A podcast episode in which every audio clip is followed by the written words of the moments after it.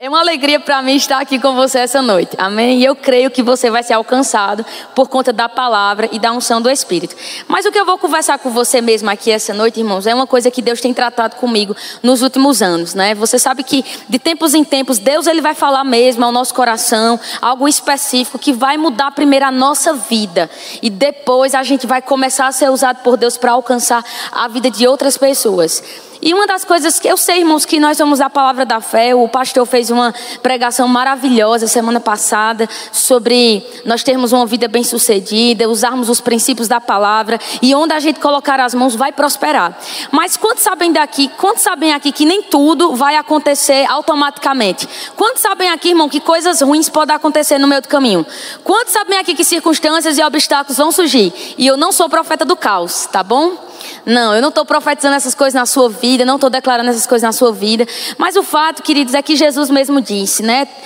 É, no mundo vocês terão aflições, tereis aflições, mas tende bom ânimo, porque eu venci no mundo. Então Jesus estava dizendo, gente, olha, na vida cristã, nessa nova vida que está por vir para vocês, vocês vão passar por aflições, vocês vão passar por circunstâncias, mas tende bom ânimo, porque eu venci o mundo. Agora, nós sabemos que na vida de Jesus, irmãos, na cruz foi o ápice, mas mesmo na vida dele, coisas, na caminhada dele surgiram no meio do caminho.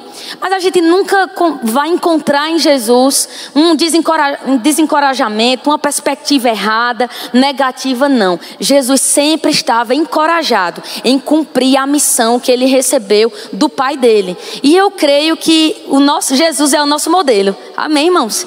Paulo aprendeu com Jesus, ele disse: Olha, eu estou seguindo o exemplo de Jesus, vocês podem seguir o meu exemplo. E nós estamos aqui para andar nas mesmas passadas de Jesus. Agora, eu vejo mesmo, queridos, que alguns, em, não é aqui, é em outros lugares que eu estou, mas eu consigo ver que coisas acontecem e a pessoa fica desencorajada.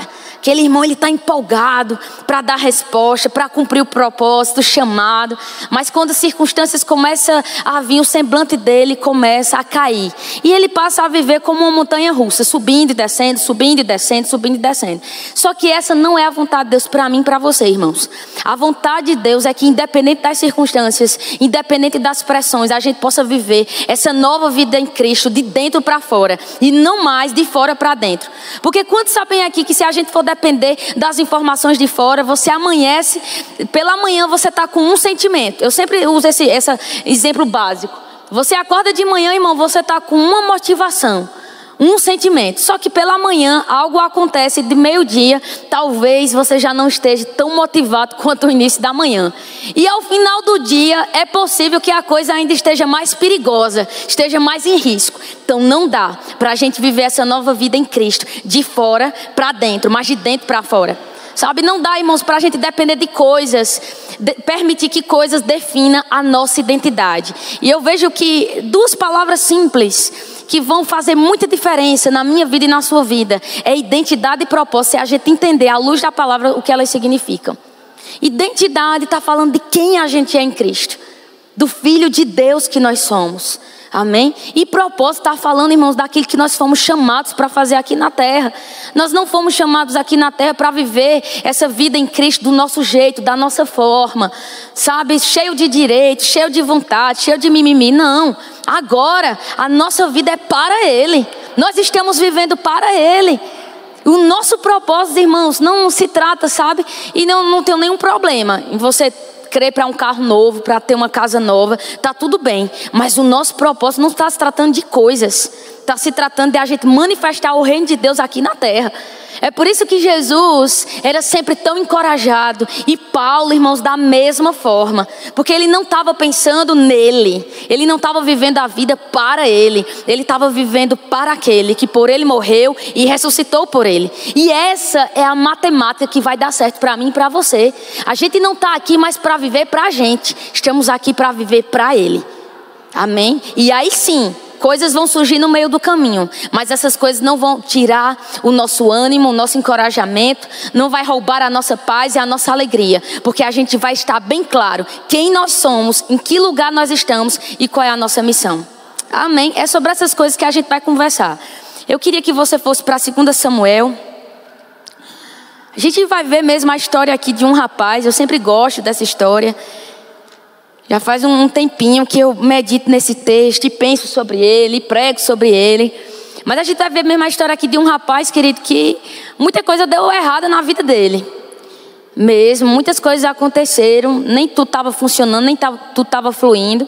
Mas chegou um dia da redenção, e no dia da redenção ele teve que aprender a se render e a viver a partir daquele lugar. Amém? Você sabe que a Bíblia diz, Colossenses capítulo 1, versículo 13, que ele nos transportou do império das trevas para o reino do Filho do seu amor, no qual nós temos a remissão e a redenção. Redenção. No qual nós temos a, a remissão dos pecados e a redenção. O que é redenção, gente? Redenção é resgate de tudo aquilo que foi perdido por conta do pecado. Paulo está dizendo: olha, em Cristo, tudo aquilo que foi perdido por conta do pecado está voltando ao nosso coração, à nossa identidade, o nosso propósito. Amém, irmãos? O trabalho que Deus está fazendo na minha vida e na sua vida, queridos, é nos deixar a imagem original para o qual Ele nos criou. A sua imagem é a sua semelhança. Esse é o trabalho. Amém? E nós não podemos permitir que as circunstâncias, as pressões, as situações comecem a definir quem você é e o que você nasceu para fazer. Aqui em 2 Samuel capítulo 9, eu vou só contar um pouquinho a história desse rapaz. E eu preciso te incentivar que você deve imaginar essa história na sua cabeça, tá certo? Eu sempre digo, quando eu estou ensinando no remo ou pregando, que ajuda muito a gente entender o que está escrito, se a gente se colocar na história. Começar a pensar que o que nós estamos lendo é real, que as pessoas passaram esse tipo de situação que Jesus transformou a vida das pessoas, que a palavra transformou a vida de cada um desses personagens. Quando a gente começa a pensar, imaginar, vai ficar mais simples de a gente entender. Mas aqui, irmãos, esse texto vai contar a história de Mefibosete. Deixa eu te dizer. Você sabe, Saul, ele era o rei de Israel ele tinha sido chamado por Deus, mas pelo seu, a sua desobediência, pela sua obstinação em desobedecer a Deus, ele foi removido daquele chamado, daquela aquela unção que estava sobre a vida dele, foi removida. Mas a, a sequência era simples: Saul era o rei. E Jonathan, um dia seu filho, seria o futuro rei de Israel. Ele ia herdar aquele trono, aquela responsabilidade por herança. Mas você sabe disso, não foi isso que aconteceu. E Jonathan, irmãos, fez uma amizade preciosa com Davi, ao ponto que ele reconheceu que Davi seria o futuro rei de Israel. Aquela cena, aquela imagem que está na palavra de Deus, que Jonathan entrega a Davi a sua capa, o seu cetro, todas aquelas armas, é ele reconhecendo. Eu sei que você é que é o homem escolhido por Deus para ser o rei dessa nação. Então ali era um jovem com um coração bem acertado. Jonathan só pediu uma coisa a Davi. Ele disse: No dia que você for rei, Davi, proteja a minha casa, proteja a minha família. Com toda certeza, eu, a gente não pode fazer disso uma doutrina. Mas, pensando de forma, olhando para algumas informações na cultura e na história, eh, nós podemos dizer que Jonathan estava com cuidado, que alguma coisa pudesse acontecer com a sua família mesmo. Ele sabia que era comum, irmãos, é comum dos povos daquela época, quando o novo rei se sentava no trono, o antecessor que tinha sido deposto, os comandantes, ia dizimar toda aquela família anterior, evitando assim uma futura conspiração. Então eu não estou fazendo isso de uma doutrina, mas certamente que Jonathan temia que a, o seu, a sua família pudesse perecer mediante essa transição de governo. E, queridos, você sabe, Saul e Jonathan morreu na batalha e Jonathan tinha um filho chamado Mefibosete. E a Bíblia diz que quando a ama de Mefibosete ouviu que o, o, o, avô e o pai do menino tinham sido vencidos na batalha, ela correu de casa, né, com medo, fugindo, e ela derrubou a criança no chão e a criança ficou aleijada de ambos os pés. E agora Mefibosete, né, que tinha nascido para ser rei, que tinha nascido para ser príncipe, ele está lá, queridos, agora aleijado. E ele, além de tudo, ele vai parar em Lodebar. E Lodebar, naquela época, na cultura daquela época, era conhecida como a terra do esquecimento. Então, lá em Lodebar, é, Mefibosete estava vivendo de favor, estava dependendo das pessoas para dormir, para se alimentar, para se vestir. Né? Assim, de um, de um certo modo, ele estava vivendo como um miserável mesmo. E não tem nenhum problema para você se eu dissesse não, né? Tá tudo bem, né? Amém. Tem problema não, né, pastor? Não, né? Ele estava também se teve, irmão, já disse. Aí agora só depois o Senhor me chamando ali no gabinete. Mas ele estava vivendo como um, um, um, miserável mesmo. E o tempo passou, Davi agora já é rei de todo Israel, né? Passou um bom tempo, irmãos. Provavelmente passou aqui cerca de mais ou menos mais de 20 anos. E nessa cena que a gente vai ler agora, é, Davi está no seu palácio, governando, reinando já. E ele lembra da promessa que ele fez a Jonathan. Porque no momento que Jonathan pediu a Davi, Davi disse a Jonathan: tá certo. A gente está fazendo uma aliança. Eu vou proteger, eu vou proteger a sua casa, a sua família. Não fica preocupado. Está tudo sob controle. O tempo passou e Davi lembrou dessa promessa, dessa aliança. E Davi vai perguntar ao seu servo: tem alguém da casa de Jonathan que está vivo? E o seu servo vai dizer: Tem sim, Davi. Tem Mefibosete, o filho de Jonathan. E a gente vai ler algo aqui que eu queria que você fosse para o versículo 5. A partir do versículo 3, 2 Samuel capítulo 9, versículo 3. Perguntou-lhe Davi: Resta ainda alguém da família de Saul a quem eu possa mostrar a lealdade de Deus? Essa é a minha versão, a NVI. Outras versões vão dizer a bondade. Respondeu Ziba: Ainda há um filho de Jonathan, aleijado dos pés. Onde está ele? perguntou o rei. Ziba respondeu: Na casa de Maqui, filho de Amiel, em Lodebar. Então o rei Davi mandou trazê-lo de Lodebar. Quando Mefibosete, filho de Jonathan e neto de Saul, é interessante como está enfatizado o texto, filho de Jonathan, neto de Saul, compareceu diante de Davi, prostrou-se com o rosto em terra. Mefibosete? perguntou Davi. Ele respondeu: Sim, sou teu servo. Não tenha medo, disse-lhe Davi, pois é certo que eu o tratarei com bondade por causa de minha amizade com Jonathan, seu pai. Vou devolver-lhe todas as terras que pertenciam ao seu avô Saul, e você comerá sempre à minha mesa. Mefibosete prostrou-se e disse: Quem é o teu servo? Quem é teu servo? Para que te preocupes com um cão morto como eu. Olhe para cá, que eu quero conversar sobre essa fala de Mefibosete. Irmãos, olhem só.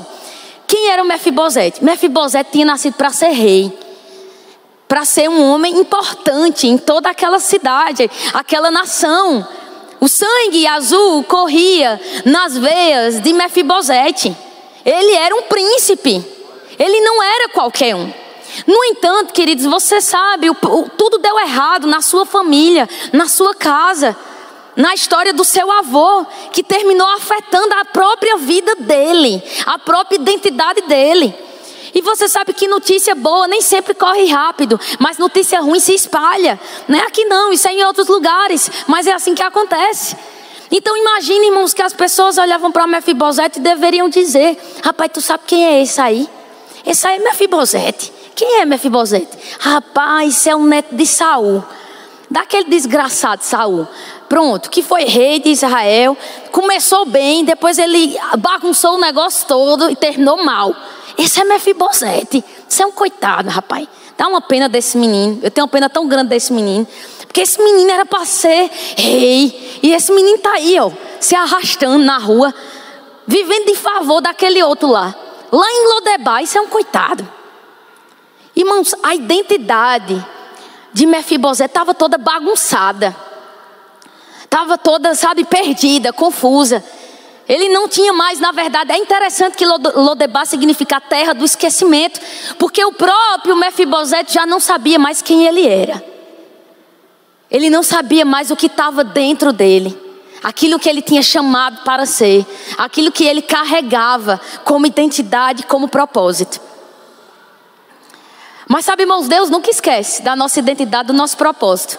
Possa ser que coisas aconteçam na família, no trabalho, no emprego, no ministério. para abalar as nossas estruturas. Porque sabe qual é o trabalho de Satanás? Toda circunstância, toda pressão que o império das trevas levanta é apenas para roubar a tua identidade e o teu propósito. Porque a tua identidade e o teu propósito está falando do reino inabalável que você carrega. Porque deixa eu dizer uma coisa: o problema de Satanás não é você, irmãos, e não sou eu. O problema de Satanás é o reino que a gente carrega. E toda confusão que ele levantar no percurso vai ser para roubar a identidade e o propósito por conta do reino. E sabe, queridos, olhe para cá, fique tranquilo, viu? Se você não está achando empolgante ainda, vai chegar na parte boa. Porque alguns de vocês estão com uma cara assim, eu quero que chegue na parte boa. Mas essa é a parte para você pensar, querido. Fica tranquilo. Amém. O culto não vai terminar nessa parte assim, não, de crise, não. Vai terminar no auge. Mas o culto cresce. Tá bom? Agora dê um créditozinho, por favor, em nome do Senhor Jesus Nazaré. Tenha misericórdia, meu irmão. Porque assim, a cara de alguns de vocês tem assim, oh meu Deus. Eu vim para ser encorajado essa noite. E estou ouvindo a história de um menino que pensava que era um cão morto, porque você vai entender o que aconteceu com o menino. Gente, incrível, quando ele chega perante Davi, ele baixa a cabeça dele, ele está soterrado de medo. Agora pense, se Davi chamou, mandou chamar ele, era porque ele era café pequeno? Ele era qualquer um? Uma autoridade só manda chamar alguém se essa pessoa for importante. Nenhuma autoridade vai perder tempo com um Zé Ninguém. Certo? O presidente Bolsonaro se ligar para você é porque ele te considera muito importante. Não é porque você não é um Zé Ninguém. Então, se Mefibosete estava diante de Davi, era porque ele era alguém importante. Ele não era qualquer um. Mas ele estava carregado daquela pressão, daquela história que deu errada na sua família, na sua casa. E a próxima fala que ele faz é: Quem sou eu, teu servo? Eu não passo de um cão morto. Davi, eu não passo, rei Davi, eu não passo de um cão morto. Essa expressão cão, cão morto você vai encontrar em outras passagens do Antigo Testamento. E toda vez que ela é utilizada, está falando mesmo de alguém que se sente frustrado, decepcionado, traíra, desleal, desencorajado. É isso que essa expressão está falando. E era assim que ele sentia. Por isso que ele usou esse termo. Agora, o que é incrível, irmãos, fica aí com essas informações sobre Mefibosete. É como o rei Davi, o redentor, ele vai agir e ele vai se mover. Olha, continuando o versículo 7. Não tenha medo. Versículo 8: Mefibosete prostrou-se e disse: Quem é o teu servo para que, eu te, para que te preocupes com um cão morto como eu? Então o rei convocou Ziba e disse-lhe: Devolvi ao neto de Saul, seu senhor, tudo o que pertencia a ele e à família dele. Você, seus filhos e seus servos cultivarão a terra para ele. Você trará a colheita para que haja provisões na casa do neto de seu senhor. Mas Mefibosete comerá sempre a minha mesa. Irmãos, e até o final do, do versículo 13, por mais duas vezes, o texto vai dizer: Mefibosete passou a comer na mesa de Davi. Mefibosete passou a comer sempre à mesa do rei. Deixa eu te dizer uma coisa. De fato, queridos, ele não ia mais se assentar no trono de Israel, porque o trono de Israel Deus tinha confiado ao homem segundo o seu coração, o príncipe, o, a Davi, ao rei Davi. Mas ele ainda carregava propósito, ele ainda carregava identidade. E Davi sabia que estava diante de um homem que não tinha sido criado para ser qualquer um.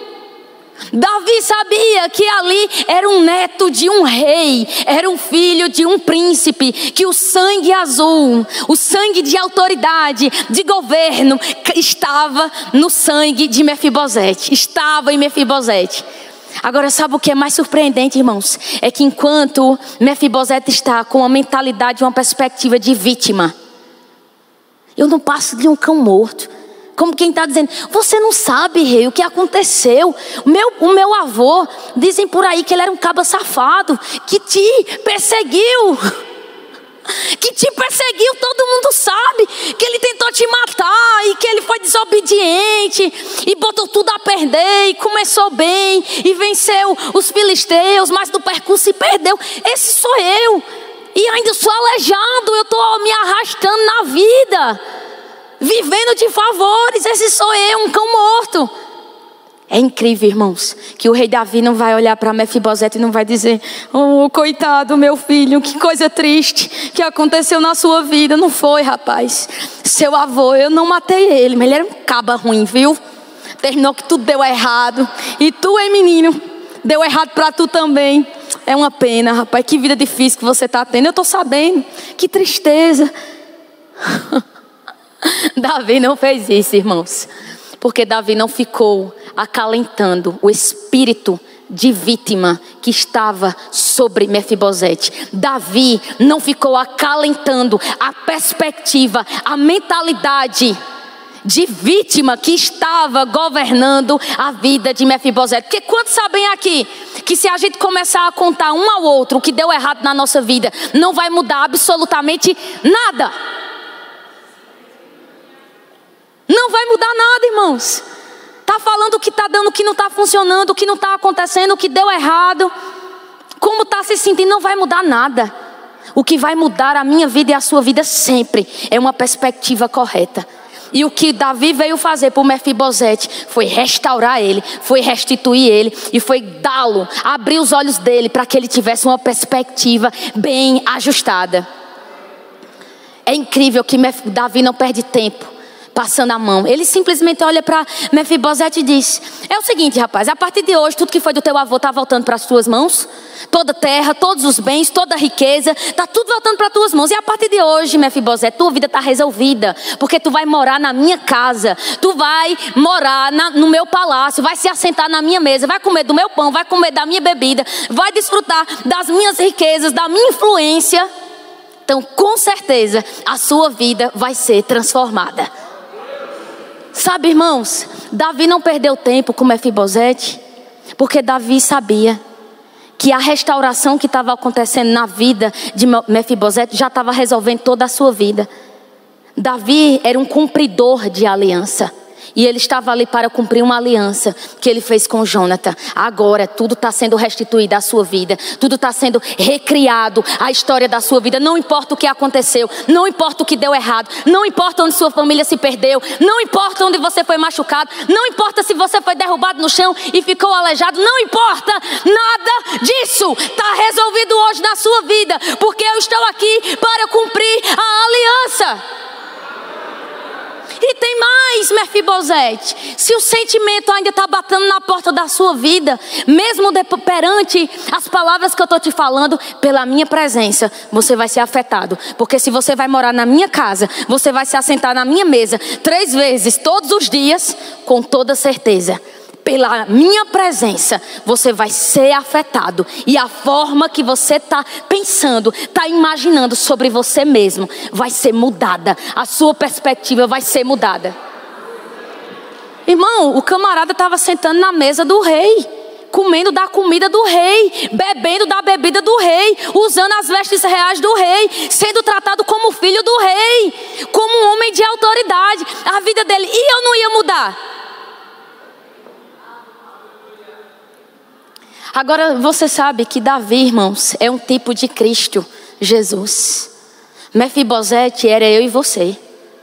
Um dia a gente estava assim, isso aqui não é uma mensagem para ninguém ficar pensando assim, oxe, e será que isso é uma mensagem evangelística? Não, isso é uma mensagem para a igreja mesmo. Porque tem muito filho de Deus que ainda está vivendo como Mefibosete. E por qualquer coisinha, tá, oh, você não sabe o que aconteceu na minha vida.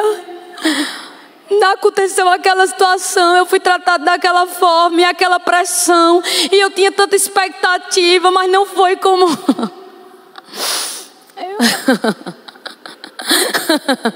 Você ri, irmãos, nessas horas. Quando a gente ri, ó, desce mais suave. Na hora que for para rir, ri mesmo.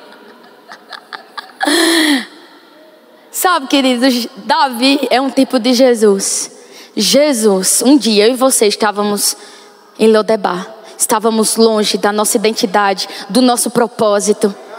Um dia, irmãos, coisas aconteceram, talvez na sua casa, na sua família, na sua história, nas suas finanças, no seu trabalho, na faculdade, onde quer que seja, para anular, cancelar a tua identidade, o teu propósito, para falir o reino que você carrega, para paralisar o reino de Deus que estava para ser ordenado, que seria lançado no teu coração.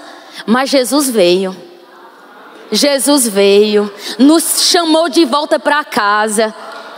Sabe, irmãos, nos colocou no lugar original, na posição original de filhos amados, de reis e sacerdotes, de príncipes. Agora, irmãos, onde a gente está é na casa do rei, assentado na sua mesa, comendo do pão da sua palavra, bebendo do vinho do seu espírito, usando as vestes da justiça, tendo o um anel de autoridade, sandália em nossos pés. Esse é o lugar que nós estamos. E a gente não precisa mais se ver a nossa própria vida a partir de uma situação que passou, que aconteceu. Nós podemos ver a nossa vida a partir da posição que nós temos em Cristo Jesus. E essa posição, irmãos, é uma realidade dentro de você. É quem nós somos. Quem eu sou é um filho de Deus, uma filha de Deus, é recriada, restaurada, restituída.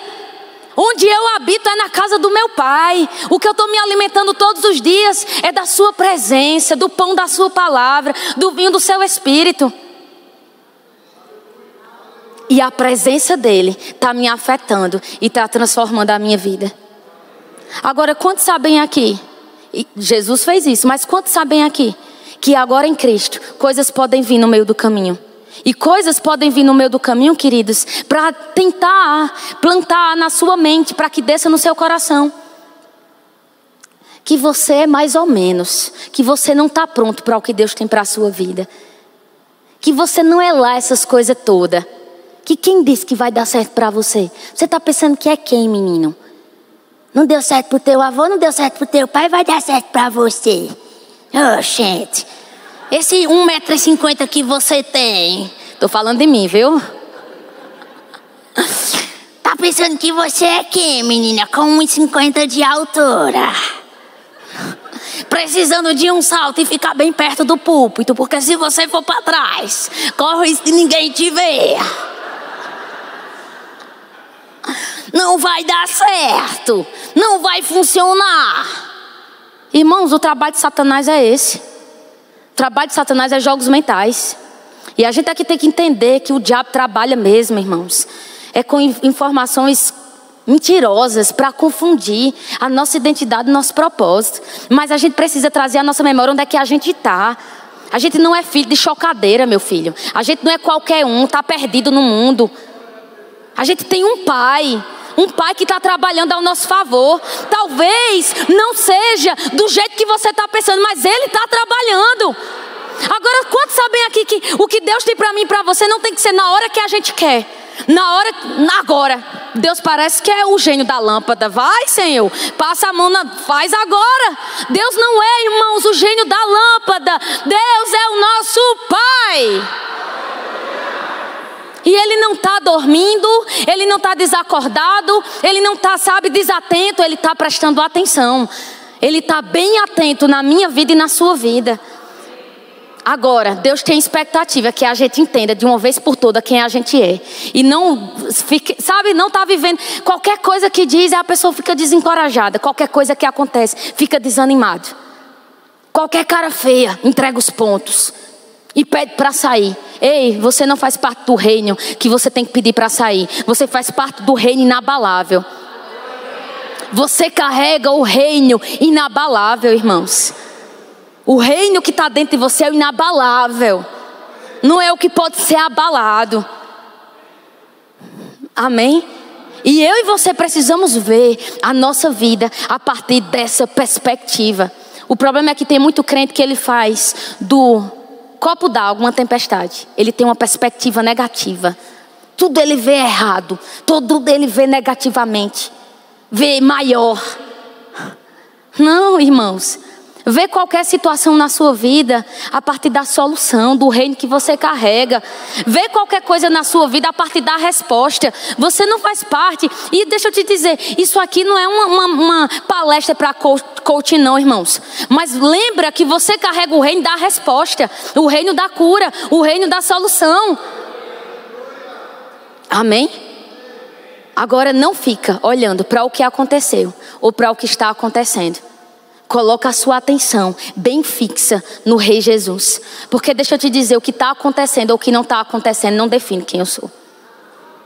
Quem define quem eu sou é Cristo Jesus de Nazaré. Sabe, irmãos, nem é a escassez que tem que te definir nenhum sucesso, é Cristo Jesus. A Bíblia disse, o apóstolo Paulo disse, eu aprendi a estar contente em qualquer situação. Tendo em abundância, eu estou contente. Tendo escassez, a escassez estando batendo na minha porta, eu estou bem também. Com aplauso, sem aplauso, eu estou bem. Sendo reconhecido, não reconhecido, eu estou bem. Portas abertas, porta fechada, eu estou bem. Porque eu sei quem eu sou. Quando você sabe quem você é, querido, você não depende da mudança na circunstância, porque você sabe onde você está. Então, independente da paisagem, independente da circunstância, do obstáculo, você não vai deixar que nada roube sua paz e sua alegria. Agora, eu não estou dizendo para você que a palavra que nós carregamos não tem é, capacidade, poder, potência para colocar a vida em ordem. Com certeza tem, mas tem um grande problema, irmãos. Se a gente depende do externo, da mudança para viver em paz e em alegria.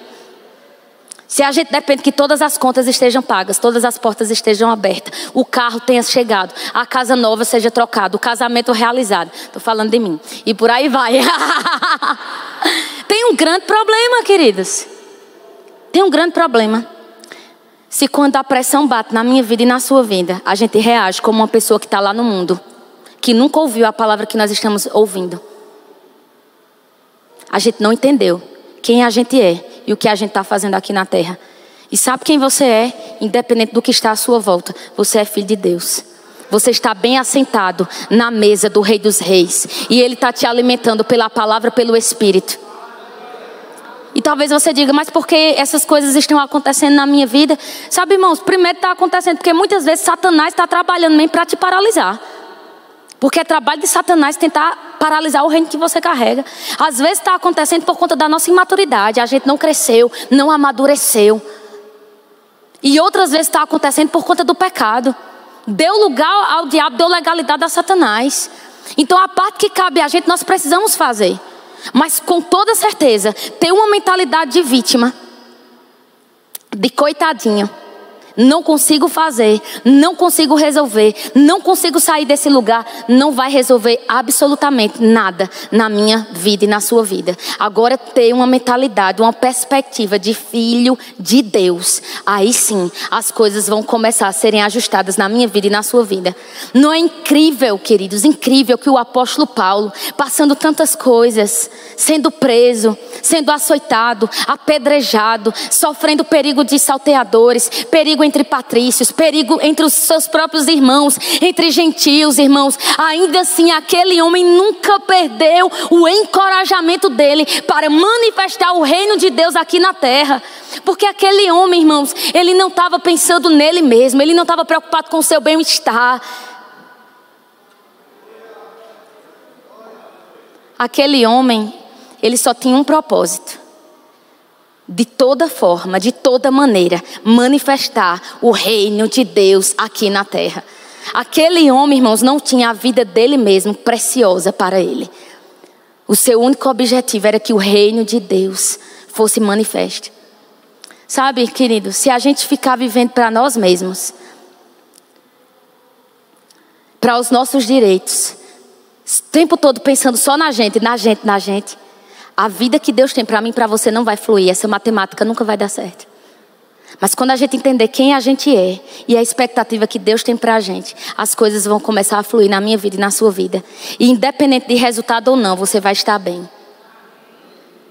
Independente de coisas acontecendo ou não, você vai permanecer em paz e alegria, porque você sabe que não depende do que está fora, você depende de quem está dentro. E quem está dentro é maior do que o que está fora. Que quem é o rei? Amém, irmãos. Você está recebendo? Está vendo que sua cara já ficou melhor? Sabia.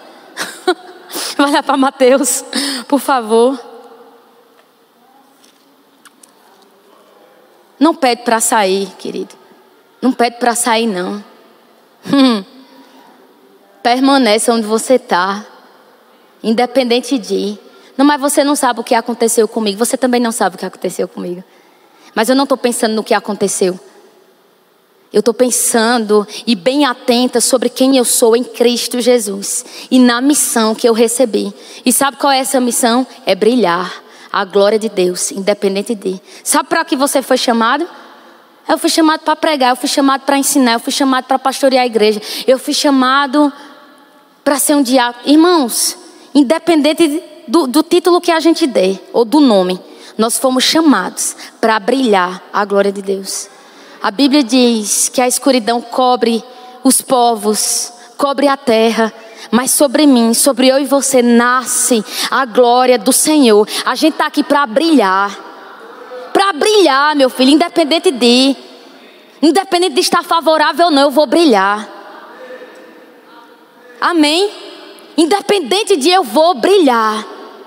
Vendo a minha vida de acordo com o reino que eu carrego entendendo quem eu sou e qual é o meu propósito. Você foi chamado para brilhar. Brilhar não tem a ver com performance. Brilhar não tem a ver com resultados externos. Brilhar, irmãos, é você manifestar a Deus onde Ele chegar. Agora o resultado vai chegar por conta dele. Brilhar não tem a ver comigo e com você. Tem a ver com quem Ele é. Esse é o teu chamado, essa é a tua vocação. Deixa eu te dizer, no lugar de você ficar pensando sobre o teu problema, sobre a tua circunstância, começa a promover pessoas, começa a socorrer pessoas, começa a ajudar pessoas, começa a orar por pessoas.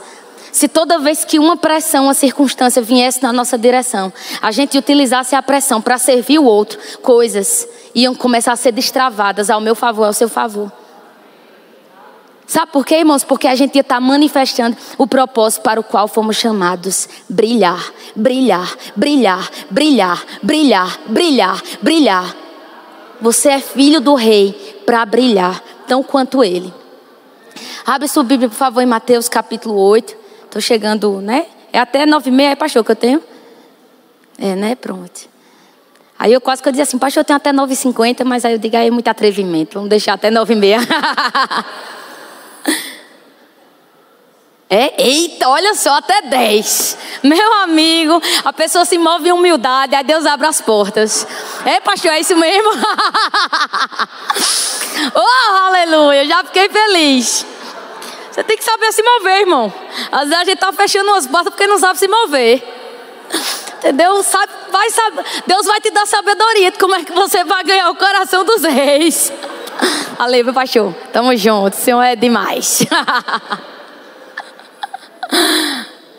Antes de a gente pegar esse texto aqui, deixa eu te lembrar aqui uma coisa sobre a vida de Paulo, já que eu estou falando muito dele. Quantos lembram aqui aquela passagem de Atos capítulo 16? A gente, você conhece esse texto, você sabe onde é que Paulo estava, queridos. É incrível, porque aquilo era a segunda viagem missionária de Paulo. Ele tinha acabado de colocar os pés dele na Europa. Ele ia começar uma obra naquele continente coisas estavam acontecendo. Uma vendedora de tecido abriu as portas da sua casa para ele, está lá todo o capítulo. Entregou a vida a Jesus e ainda disse: Começa aqui, Paulo, a igreja local, começa aqui um novo trabalho. As pessoas estavam sendo alcançadas pela palavra, estavam sendo curadas. Mas um belo dia, uma criatura, uma, né, que Deus tinha, tinha criado ela com um propósito, estava debaixo de influência errada e começou a zombar de Paulo, dizendo: Esses aí, os filhos de Deus autismo, em tom de zombaria. Paulo repreendeu aquele espírito de adivinhação sobre aquela escrava, ela foi livre. Mas qual foi o resultado daquele milagre e manifestação? O resultado, irmãos, é que os juízes daquela cidade puxaram Paulo e Silas até a praça da cidade, rasgaram suas roupas. Olha que história empolgante maravilhosa. Olha que coisa poderosa está acontecendo na vida de Paulo. Tiraram as suas roupas, deram uma pisa, uma lapada grande nele. Esculhambaram. É empolgante, irmãos. A vida de Paulo é uma vida empolgante, emocionante, cheio da manifestação de Deus. Sabe, queridos, e jogaram ele na prisão. Prenderam os seus pés no tronco, Paulo e Silas. E é incrível que nessa pressão toda, sabe, irmãos, alguns de nós, numa pressão como essa, alguns, ah, talvez aqui não. E eu começo a dizer: como assim, Senhor? Eu estou pregando o teu evangelho, estou anunciando o reino, e eu levei uma pisa dessa? Rasgaram minha roupa desse jeito? me acusaram injustamente. Minha vida era melhor antes, porque antes eu fazia parte da elite de Israel. Eu convivia com gente de autoridade. Eu era respeitado. Eu mandava até cartas com o meu nome assinado e aquelas cartas serviam como um, um documento de autoridade. Eu era um homem de autoridade e agora estou aqui. Talvez alguns de nós pensássemos dessa forma, mas Paulo não, irmãos. Paulo sabia a sua identidade e o seu propósito. E ele era consciente do reino inabalável que ele carregava. À meia-noite, aquele homem não pediu para sair, não ficou chorando, não ficou murmurando, não ficou reclamando. À meia-noite, irmãos, ele orou, ele louvou e ele reconheceu o Senhor. Ele levantou a sua voz para exaltar o nome do Senhor. Agora eu pergunto para você: você já ouviu essa mensagem? Eu sei disso. Seu pastor já pregou. Essa mensagem tem cara que Verusca já pregou também, que parece com ela. Senão ela vai pregar agora. Você já conhece. Eu sei disso. E você sabe também. Mas a pergunta é: à meia-noite da pressão, à meia-noite do obstáculo, da circunstância, a gente pede para sair, irmãos, ou a gente levanta a nossa mão e começa a louvar, reconhecer o nome do Senhor, ou a gente sabe a circunstância não define quem eu sou. E a circunstância não defende, não define a minha fé no meu Senhor. A circunstância não rouba o meu louvor, a minha vida de adoração, a minha vida de comunhão. Porque eu sei quem eu sou e eu sei o que eu estou fazendo aqui na terra. Eu sei que tudo isso é um, tra é, é um trabalho do império das trevas para que o reino de Deus não se espalhe na Europa. É apenas isso. Mas eu não vou tirar a minha atenção do foco, porque eu sei o que eu estou fazendo. Esse foi Paulo, querido. Agora deixa eu te dizer, eu já tive na Itália, especificamente em Roma, e eu já conheci em específico uma prisão que Paulo teve, que não é essa. Mas eu conheci uma que ele teve, que é a prisão marmetinha. E essas prisões, irmãos, eram terríveis. Sabe, era um, um, um, uma abertura pequena, funda, molhada, escura. Não era nada confortável estar ali. Quando eu estive lá nessa, inclusive o, guia disse: Ó, oh, na época de Paulo e de Pedro, essa prisão ainda era mais fria do que isso aqui. Ela era mais profunda. A questão é que os lençóis freáticos, né, que é uma questão de geografia, depois você pesquisa no Google, foi subindo, subindo, subindo, e a gente foi subindo o piso da prisão. Mas era pior do que isso aqui. Essa prisão, irmãos, em específico, aqui está o Fórum Romano. Aqui está o Coliseu, ou seja, Satan, todos os demônios soltos, próximo à prisão. Porque você sabe, no fórum os crentes eram julgados. No Coliseu eles perdiam a cabeça. Então imagine, a esquina do, do Satanás ali todinha. Uma pressão miserável. Sabe, queridos, mas ele não estava murmurando, ele não estava reclamando, ele estava louvando, orando, engrandecendo, reconhecendo o Senhor. Porque Paulo e Silas não permitiu, não permitiram que a circunstância definisse a sua comunhão, a sua identidade, o seu propósito. Eles não estavam vivendo a vida deles de fora para dentro, mas de dentro para fora. De dentro para fora, de dentro para fora. Agora deixa eu te dizer, você sabe, aquele louvor, aquela adoração, começou a subir ao mais alto céus. O Senhor manifestou o seu poder, todas as portas da prisão se abriram. Incrível que está lá no texto. Nenhum preso saiu da prisão.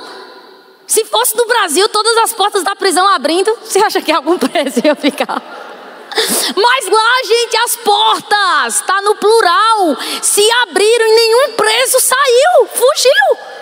Porque ali era a manifestação da presença de Deus. O Satanás estava trabalhando para paralisar Paulo, envergonhar Paulo. Mas o Senhor estava para manifestar a glória dele através de Paulo, manifestar a sua presença através de Paulo.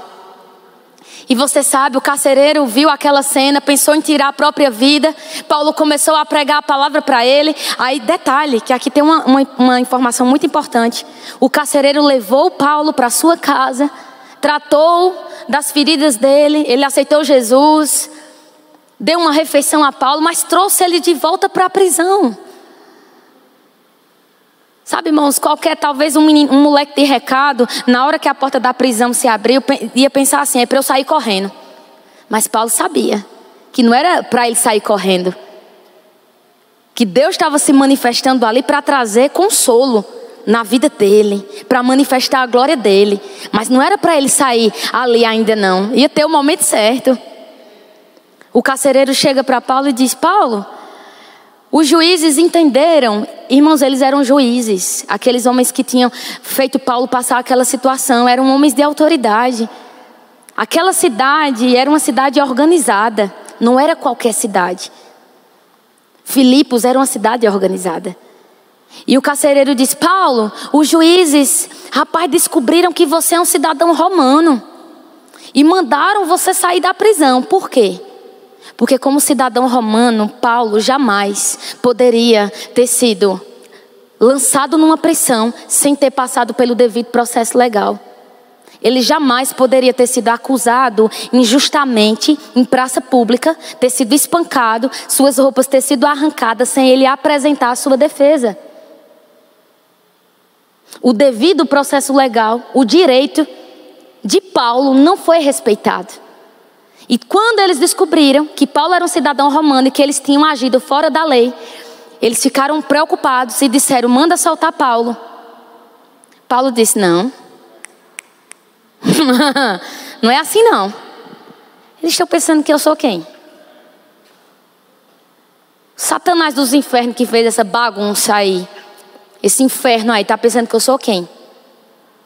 Paulo disse: não, diga a eles que eles venham aqui me tirar desse lugar, porque eu sou um cidadão romano. Sabe, irmãos, isso é uma passagem que está falando de um direito natural. Mas olhando para tudo que nós estamos conversando, quando você sabe quem você é, aí você vai poder dizer: Ei, aqui não, aqui não. Comigo não, na minha casa não, na minha paz não, na minha alegria não, na minha saúde não, na criação dos meus filhos não, no meu casamento não, nas minhas finanças não, porque eu sei quem eu sou, eu sei a cidadania que eu carrego, eu sei o passaporte que está na minha carteira, eu sei que a minha pátria é a pátria dos céus. Sabe, queridos, o texto termina dizendo que os juízes aterrorizados, preocupados, nervosos, homens de autoridade, foram lá pedir desculpa a Paulo e, e liber, tiraram Paulo daquele lugar. Deixa eu te dizer, quando você sabe quem você é, no lugar de vergonha, sempre, sempre, sempre, sempre haverá dupla honra. Os mesmos juízes que foram usados por Satanás para envergonhar Paulo eram os mesmos juízes que estavam sendo usados agora para que a honra chegasse na vida de Paulo. Eram eles mesmos que estavam lá pedindo desculpa pela forma que eles tinham agido. Porque Paulo sabia quem ele era. Ele não agia, ele não se comportava de qualquer forma, de qualquer maneira você não foi chamado, eu não fui chamado para agir, para responder de acordo com a circunstância. Eu fui chamada para responder de acordo com o reino que eu carrego. E se eu responder a vida através do reino, pelo reino, eu não vou ser envergonhada. E ainda que a vergonha bate na minha porta, Deus será fiel para no lugar de vergonha restituir, restabelecer a dupla honra na minha vida, não por conta de mim, mas por conta do reino que eu carrego. Sabe por quê, irmãos? Paulo não estava fazendo birra de menino, eu tenho que ser honrado, não era isso. Mas ele sabia que por conta da situação em praça pública, o evangelho de Deus estava sendo paralisado naquela cidade. E agora ele estava entendendo. Se aqueles juízes estavam se movendo para pedir desculpa a ele, ele tinha agora carta branca para voltar na mesma praça e pregar a palavra de Deus e anunciar o reino de Deus. Você não vai ser envergonhado se você der resposta pelo reino que você carrega, pelo reino inabalável que você carrega. Para de ver tua vida pelas lentes da pressão. Para de ver a tua vida pela lente do que disseram ao teu respeito. Se todos os homens da Bíblia tivessem começado a prestar atenção no que estava sendo dito sobre eles, nenhum deles teria cumprido o seu destino, o seu propósito. Se Davi tivesse ficado prestando atenção no que estavam dizendo sobre ele, né? Tipo eu, né? Esse menino dessa altura. né? Ele não teria derrubado Golias. Mas ele não estava preocupado com a opinião sobre ele. Ele estava bem ligado no que Deus pensava sobre ele. E ele estava vendo toda aquela situação a partir da fé inabalável dele no Senhor dos Exércitos. Quem é esse Golias diante do Senhor? E você conhece essa história também.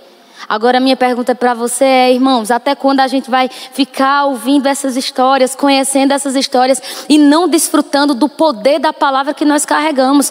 Eu vou te dizer, teve um tempo da minha vida que eu ficava vivendo minha vida pela circunstância, conhecendo uma palavra poderosa dessa.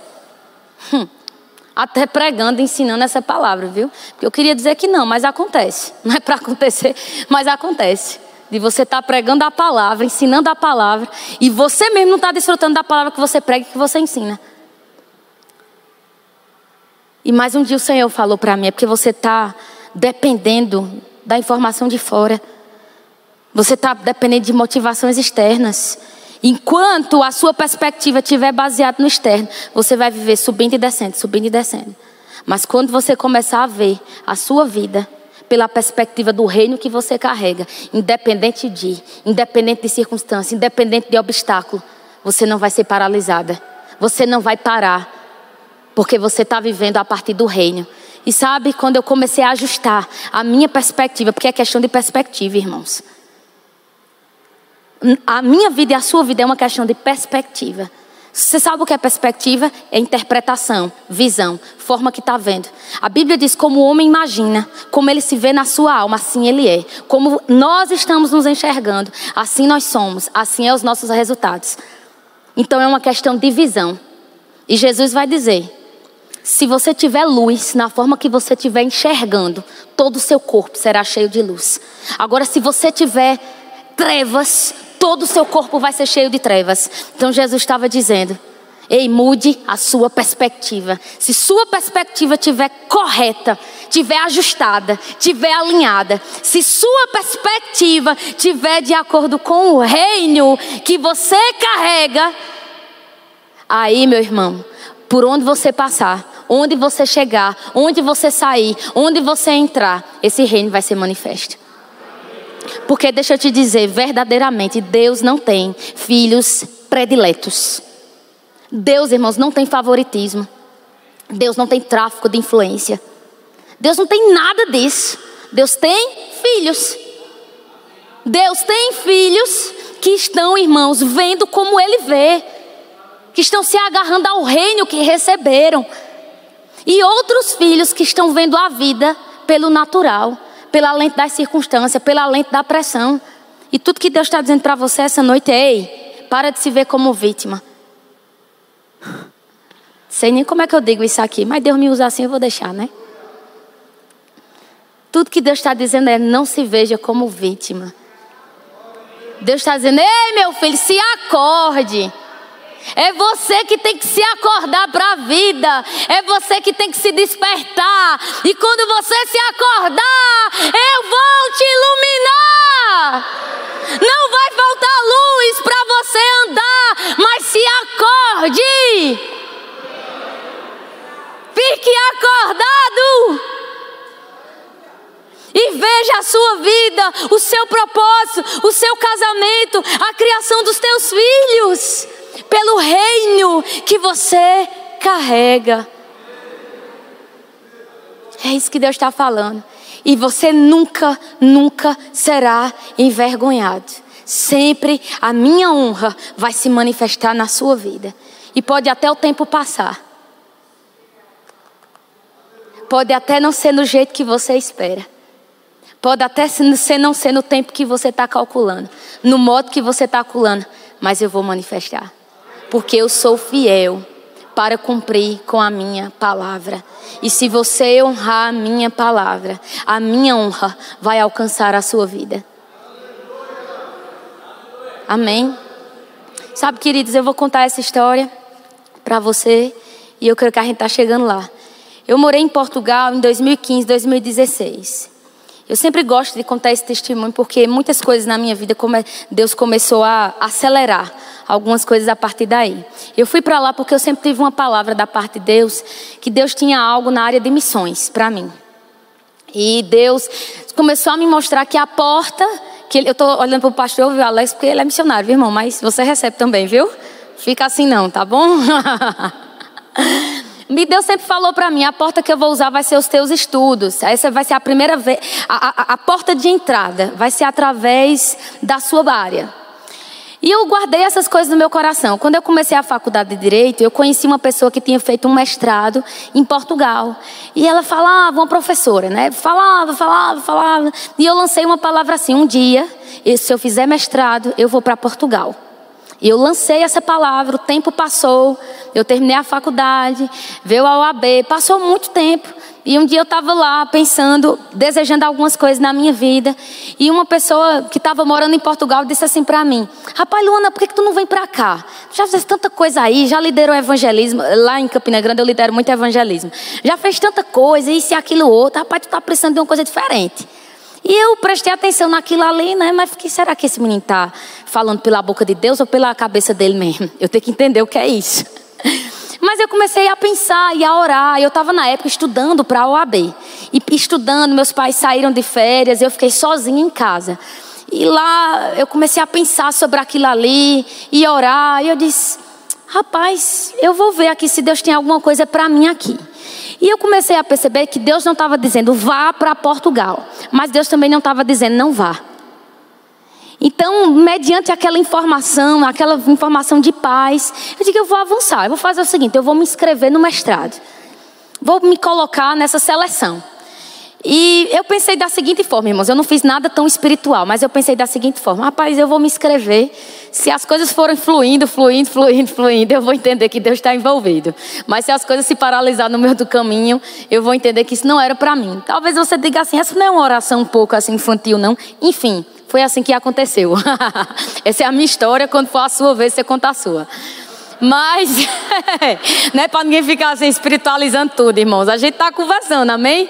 Aqui não é stand-up, não é popstar, não é nada disso. Eu sou tua irmã em Cristo, estou contando a história, tá bom?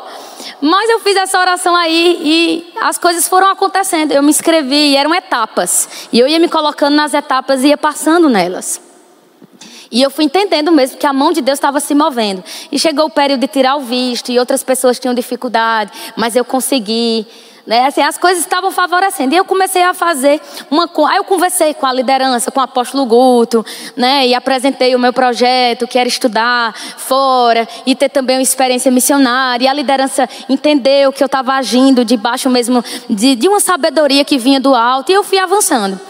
E eu e minha mãe, a gente fez as contas matemáticas. Sabe aquelas contas matemáticas? Que quando você bota 2 mais 2 é 4. Só que depois você descobre que nunca foi 4, era 16, era 32, era 64, mas jamais, jamais foi 4. Pronto. E eu e minha mãe fazia as contas, matemática vai ser uma bênção, minha filha, vai dar certo. E meu pai de longe, só vendo, sabe? As duas figuras do outro lado da mesa fazendo as contas, né? Preocupado, né? Mas a gente dizia, não, pai, vai dar certo. Oxi, pai, tá tudo, olha, o euro tá uma bênção, tá, é mais barato estudar lá do que aqui. Olha a inocência. Mas eu fui, chegou o tempo de ir. Quando eu cheguei lá, irmãos, eu comecei a passar uma pressão dos infernos. Eu primeiro eu entendi que minha conta matemática estava totalmente errada. Que 2 mais 2 nunca tinha sido 4. Eu, eu entrava no supermercado, eu dizia, meu Deus do céu, o leite custa isso, o biscoito custa isso, a comida custa isso. Eu não vou tomar leite, não vou comer o biscoito. A minha feira tem que ser reduzida. Misericórdia, biscoito recheado nunca mais. Vai biscoito Maria com leite, tá bom demais. Porque o luxo do biscoito recheado, eu não posso não, Senhor, não é possível. Eu disse, mãe, eu vou voltar para casa, eu tenho condição não, mulher. E tu errou a conta todinha. Pai, eu nem pode saber dessa conta errada, porque senão vai dar errado. Irmãos, eu, e outras coisas também. Tinha a pressão financeira que eu entendia que eu não tinha. Naquela época o euro estava lá em cima. Baixou depois e agora está alto de novo. Mas naquele período, naquela estação, era onde o euro tinha ido mais alto. E eu entendi, não tem condições financeiras de eu ficar aqui. A outra pressão que veio com força quando você vai para outro país, se você nunca foi, irmãos, por exemplo, meu caso, eu nunca tinha ido para outra nação. Eu vivia na casa dos meus pais. Eu sou do Verbo da Vida Sede. Eu conheço as pessoas da minha igreja. Eu tenho os meus amigos. Eu tenho toda a minha zona de conforto. Estou eu lá em outro país. Eu não tenho amigos, eu não tenho família, eu não tenho a minha casa, eu não tenho meu ambiente de conforto, eu não tenho absolutamente nada. E quando eu conto essa história, eu sempre digo às pessoas, porque as pessoas às vezes olham para você e dizem assim, mas você está em outro país. Outro país é igual qualquer país. Na primeira semana você vence todos os pontos turísticos.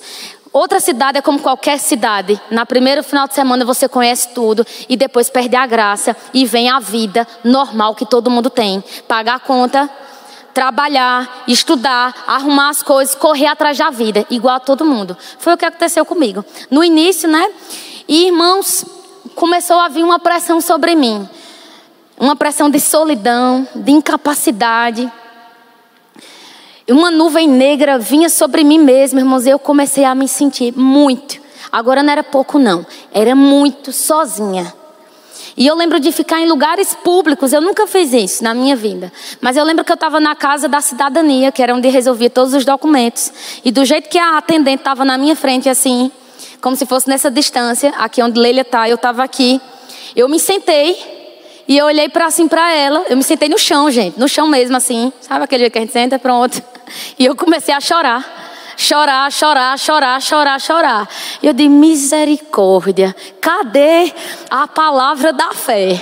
Cadê a menina que prega a palavra, que é professora do Rema? Para onde é que essa pessoa foi, meu Deus? Que eu tô aqui, atendente olhando para mim, né? Que eu tô aqui chorando. Enquanto meu pensava, eu chorava. Eu disse, meu Deus, tô lascada, Jesus. Tenha misericórdia, vou voltar para casa. Irmãos, eu comecei a dizer, eu vou voltar para casa. Painho, compre minha passagem. Mãinha, compre minha passagem que eu vou voltar para casa. Eu não dou conta do recado. Irmão, você tá rindo porque é para você rir mesmo. Mas na hora eu não ria muito não, viu? eu chorava.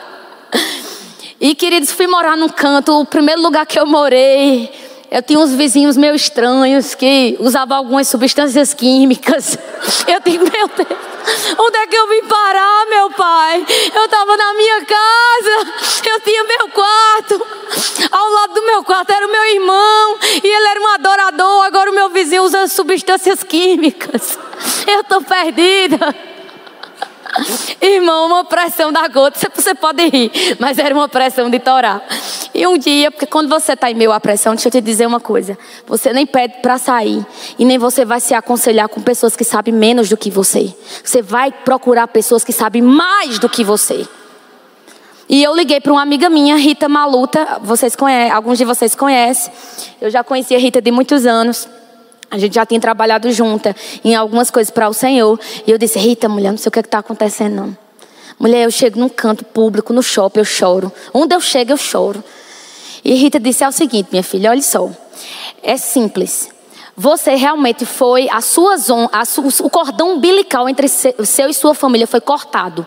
Você a vida toda estava na sua zona de conforto. Sim, lá você tinha circunstâncias, lá você tinha obstáculos, é verdade. Lá você aprendeu algumas coisas, é verdade. Mas agora você saiu completamente da sua zona de conforto e você foi lançada em outro ambiente. Então a sua mente está em parafuso.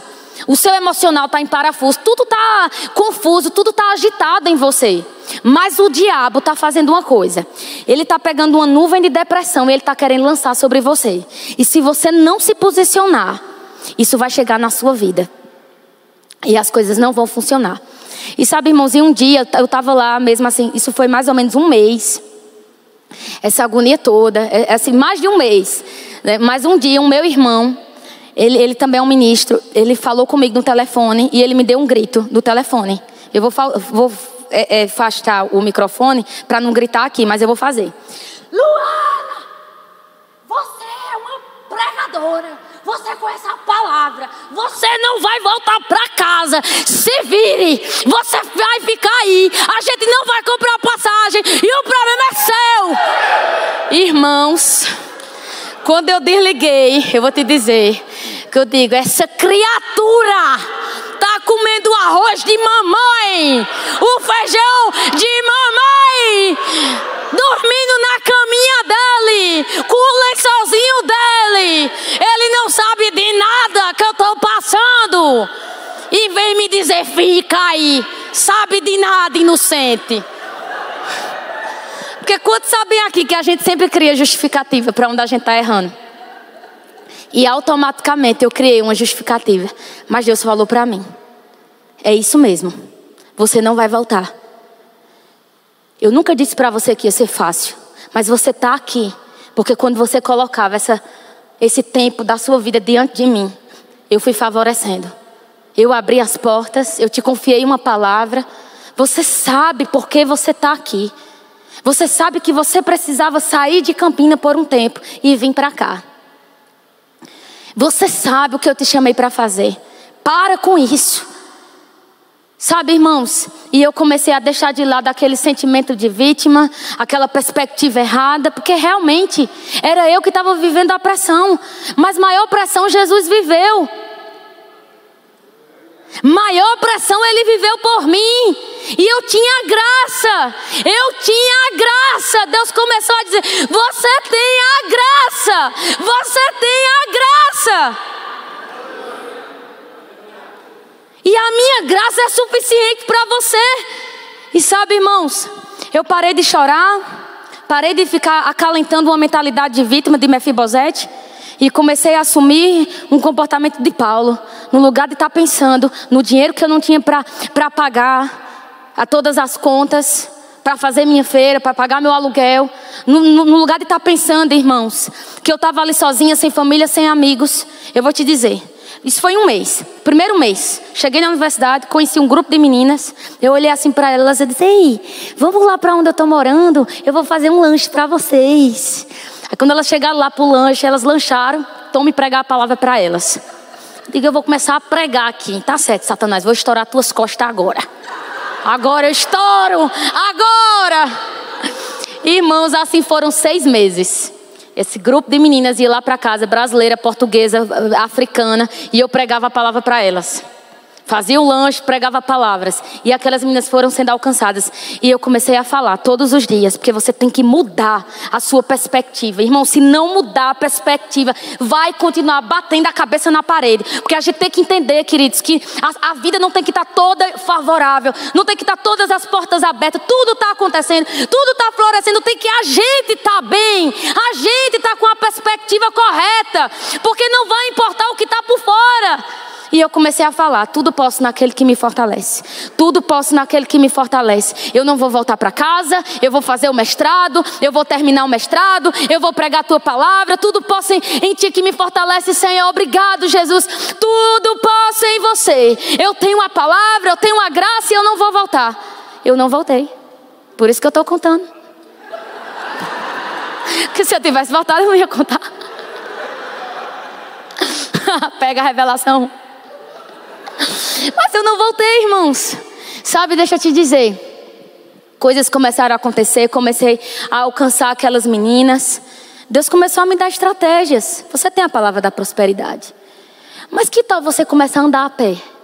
Você a vida toda anda de carro. E se você gastar suas perninhas para resolver seus assuntos? Isso é mesmo. Eu posso ir a pé para aquele lugar, para aquele outro. Ninguém vai morrer. Eu não vou morrer de coração se eu andar a pé. Alguém pode dizer isso é prosperidade, irmãos, deixa eu te dizer. Existe um lugar da prosperidade que vai te dar estratégia. Porque às vezes a gente está querendo enricar, mas a gente está gastando tão quanto antes. E o cartão está estourado. E as contas estão sendo acumuladas. Como é que a gente vai prosperar desse jeito? E eu comecei a usar as estratégias do Senhor. Sabe, aquela sabedoria começou a fluir, irmãos. E o dinheiro foi, sabe, eu fui crendo e o Senhor supriu as minhas necessidades. E teve dia que eu liguei para a Painho e disse: Não mande o dinheiro, porque o aluguel está pago, a faculdade está paga, minhas contas estão tudo pagas, está tudo certo. E eu terminei dando aula em Lisboa, fui pregar na, na Inglaterra, fui pregar na Espanha, viajei num monte de lugar, tirei um monte de foto bonita, só postei foto bonita. Lógico. Outro dia alguém me perguntou: Tu só posta foto bonita? Eu pensei, sabia nunca que tinha chorado um pouquinho. Eu disse: Oxe, minha filha, eu vou postar a foto eu chorando, né? Aí eu chorando, só eu sei, mulher, o testemunho. Lá eu tenho que postar bonita. Ó, oh, lógico, dan. Sabe, irmãos? E não voltei para casa não voltei para casa. O Senhor supriu minha necessidade, me fortaleceu, me ensinou a depender dEle. E foi o tempo da minha vida que eu conheci a paternidade de Deus como nunca antes. Que eu vi a paternidade de Deus me acompanhando, me suprindo, me protegendo. Fique de pé. Agora eu posso olhar para trás. Vem um grupo de louvor aqui. Eu posso olhar para trás, queridos, e eu posso te dizer uma coisa. Eu consigo ver nitidamente que no momento que eu comecei a me posicionar e a mudar a minha perspectiva, a minha circunstância não mudou. Você pode dizer, como assim? Eu consigo ver literalmente, nitidamente, que a minha circunstância, a circunstância não mudou de imediato. Ela estava lá. A pressão da solidão estava lá, a pressão financeira estava lá. Agora quem mudou foi eu. E aquela nuvem negra que saía correndo em minha direção, ela já não tinha mais força na minha vida, porque eu estava com a perspectiva correta. Eu estava cheia da luz, da graça, da palavra, da bondade de Deus. Aí sim, quando você tem luz, aí a luz que está em você vai começar a fluir através da sua vida. E aí sim, sua circunstância vai começar a ser transformada para, eu vou, eu tô chegando no final, do jeito que eu disse ao pastor, né? Porque se eu voltar a dar aula aqui de novo, né? Aí pode ser que o pastor nunca mais me volte para pregar. Ô Senhor, me ajuda. Tô brincando, pastor. Eu brinco, gente. Vocês dêem um desconto. Às vezes eu sou um pouco divertida. Mas eu tô chegando lá. Mas deixa eu te dizer, irmãos, o que você precisa não depende de pessoas. Não depende do teu pastor te dar esse microfone. Não depende de reconhecimento. Não depende de respeito. Sabe quantos de nós, irmãos, temos um chamado, temos um ministério e a gente fica perdendo tempo se foi reconhecido, se não foi. Que é isso? Se foi reconhecido, se não foi. Eu vou pregar hoje, amanhã e depois de amanhã. E se eu não pregar ali, eu vou pregar do outro Irmão, não fica olhando para o natural, não fica olhando para a circunstância, para o que aconteceu, para o que deu errado. Não fica pensando em você. O Senhor falou para mim: no lugar de você estar tá pensando em você, vai socorrer quem precisa. Se você estivesse cuidando das suas amigas, as suas necessidades estavam sendo supridas.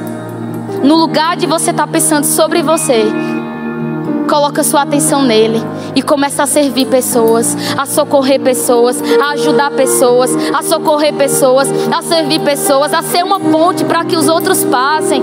Querido, quando você é uma ponte para que os outros passem, Deus sempre, sempre será a sua ponte para onde você precisa chegar. E você não vai temer as circunstâncias, nem vai temer os obstáculos.